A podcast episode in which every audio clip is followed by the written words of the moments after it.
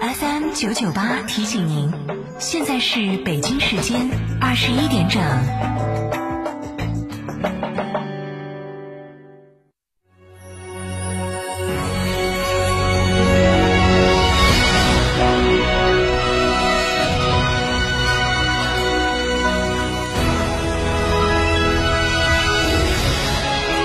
成都的声音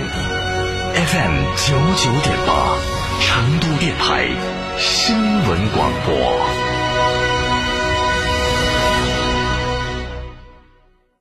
圆窝子老酒始于一九七八，三代人坚守，圆窝子每一滴都是十年以上。天台山圆窝子酒庄六幺七八七八八八六幺七八七八八八，圆窝子老酒。夏季避暑游海螺沟、赏冰川、红石滩、探秘原始森林，住贡嘎神汤温泉酒店，享专业地质冰川温泉，避暑休闲泡神汤，尽在海螺沟景区内贡嘎神汤温泉酒店。客房预订寻成都广电一路通国旅六六零零二三四五。我是钟南山，吸毒严重损害身心健康，是绝望和死亡的代名词。生命只有一次，少年更应珍惜，别让我以为变成我后悔。无毒青春，健康生活。ITD 定制只为别墅，深耕荣城十六载，新百利装饰旗下 ITD 高端定制工作室荣耀而来，设计大咖，别墅材料，别墅工艺，筑梦别墅理想生活，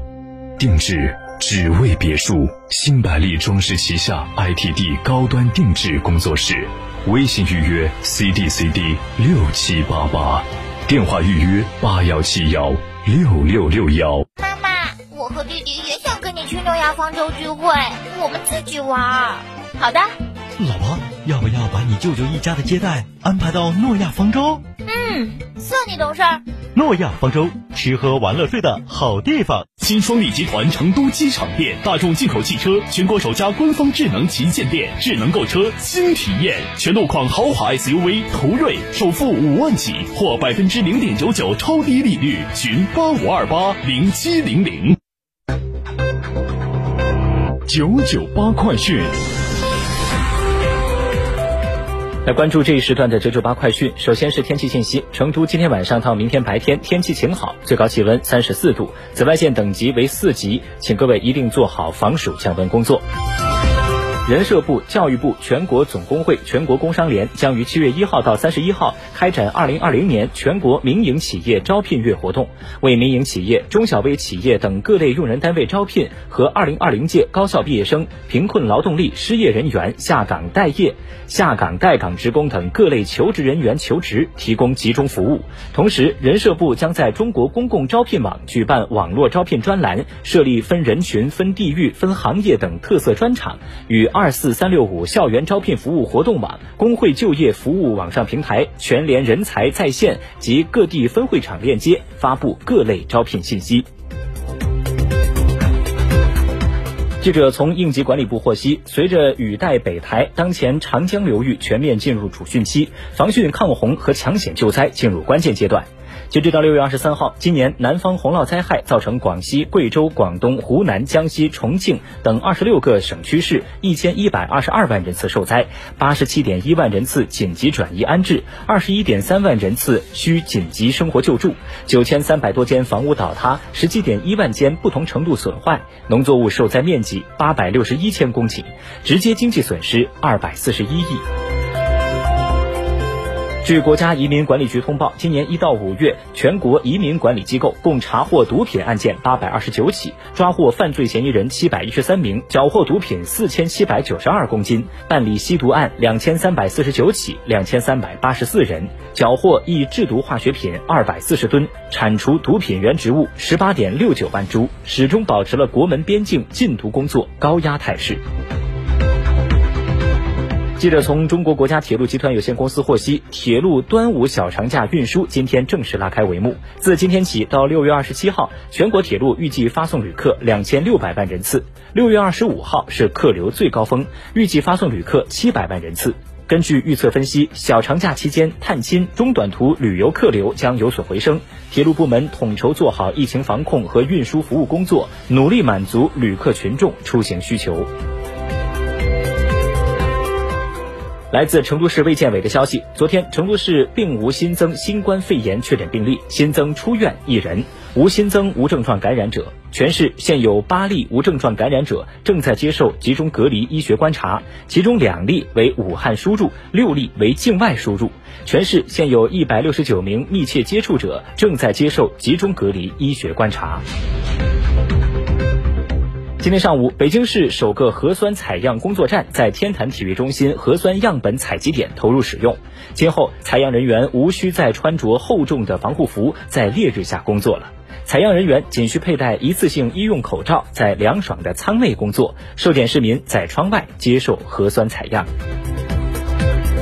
记者从财政部获悉，昨天财政部公布了关于修订二零二零年政府收支分类科目的通知。通知对二零二零年政府收支分类科目进行了修订，新增了抗疫特别国债相关类的款项，反映了特别国债资金投向包括基础设施建设和抗疫相关支出两个方面。截止到六月二十三号，财政部已成功发行一千七百亿元抗疫特别国债。